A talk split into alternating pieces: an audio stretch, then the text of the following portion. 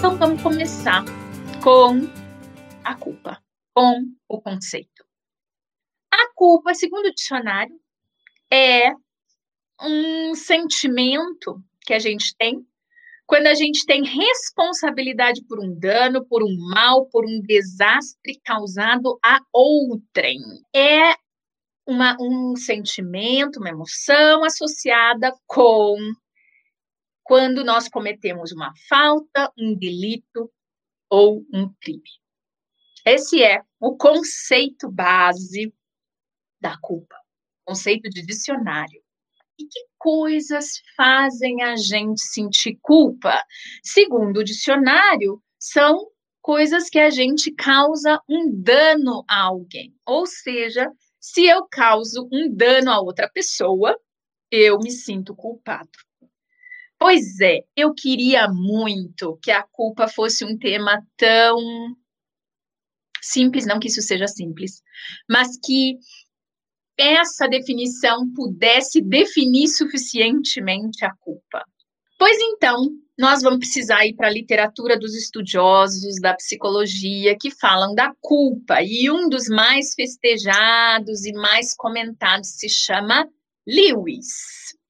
Lewis, em 1971, começou uma série de estudos sobre culpa. E ele foi identificando a partir desses estudos que não só nós sentimos culpa quando nós cometemos um ato errôneo ou uma, um mal ou um dano a outras pessoas, mas nós também podemos nos sentir culpados por não deixar de evitar um dano a outras pessoas. Então, percebam que tem mais um ponto aí, ou seja, nós temos a tendência de pensar que a culpa ela está associada única e exclusivamente com quando nós fazemos alguma coisa para os outros que não é bacana.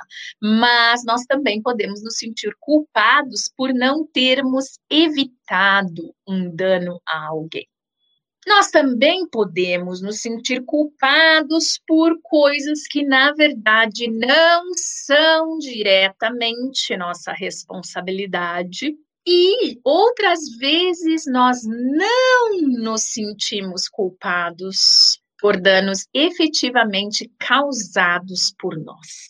E aqui eu quero fazer uma menção. Teve uma pessoa que deixou um comentário a pessoa chamada Emanuele Araújo. Ela deixou um comentário no chá da maldade, dizendo que seria bem legal a gente falar também do conceito de desengajamento moral. Eu não vou fazer um chá inteiro sobre desengajamento moral, mas nós vamos falar sobre isso, que está relacionado justamente ao fato de eu não sentir culpa. Não me engajar em sentimentos de culpa, mesmo que eu tenha cometido alguma coisa que não combina com os meus valores. A culpa, segundo Lewis, envolve uma avaliação negativa de comportamento específico existindo uma tensão, um remorso e ou um arrependimento que incentiva a pessoa a tentar reparar o sucedido a partir de confissão, pedido de desculpas e comportamentos reparadores ativos. Então, sim, eu posso me sentir culpado por ter investido demais em alguém, em alguma coisa, em alguma área da minha vida, por exemplo. Onde está o nó da culpa? O nó da culpa é quando ela aparece quando? Ela aparece quando nós identificamos que os nossos comportamentos ou as coisas que a gente fez, né, não estão condizentes com os nossos valores, ou seja, nós não estamos adequados na nossa própria avaliação, ou seja, não é essa a visão que nós temos de nós mesmos. Nós consideramos que aquilo que a gente fez foi um erro.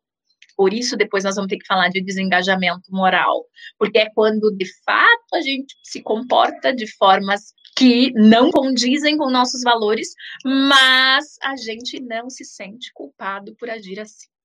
Muito bem. Então, olha que coisa interessante, gente, porque uma das coisas que acontece com frequência é uma confusão entre culpa e vergonha.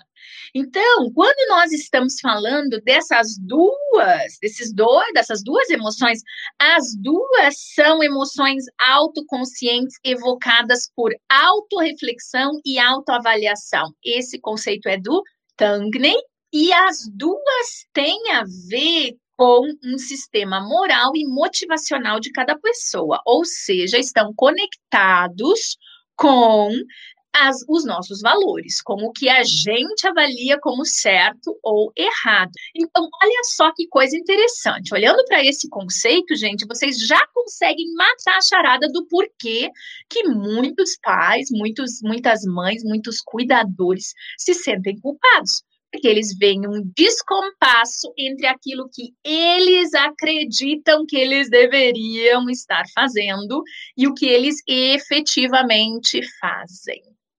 Então, quer dizer que a culpa, olha que coisa interessantíssima, a culpa tem uma função na nossa vida. Pensem aí comigo, então. Esse chá amargo da culpa, ele está diretamente associado com o quê? Está diretamente associado com um descompasso. Então, essa é a emoção que quer nos informar que existe um descompasso entre os nossos valores e o nosso comportamento.